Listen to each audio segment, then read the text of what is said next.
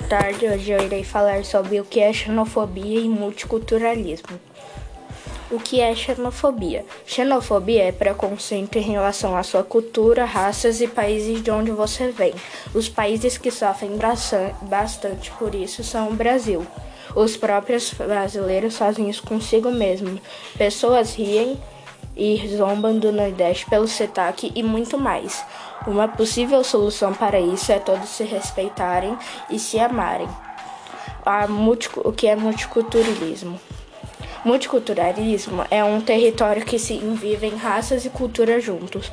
O Brasil se inclui como um pa país multiculturalista pelos fatos dos portugueses que tiveram filhos com indígenas e outras raças vindo aqui para aqui, a que se formou hoje que gera a xenofobia?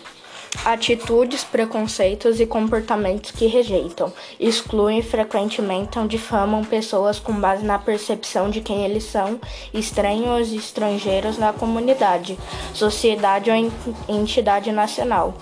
A partir dessa definição, entende-se que qualquer forma de violência baseada nas diferenças de origem geográfica, linguística ou etnia de uma pessoa como xenofobia, em resumo, a xenofobia é o medo ou ódio por estrangeiros ou estranhos e está vinculada às atitudes e comportamentos discriminatórios, frequentemente culminando em diversos tipos de violência.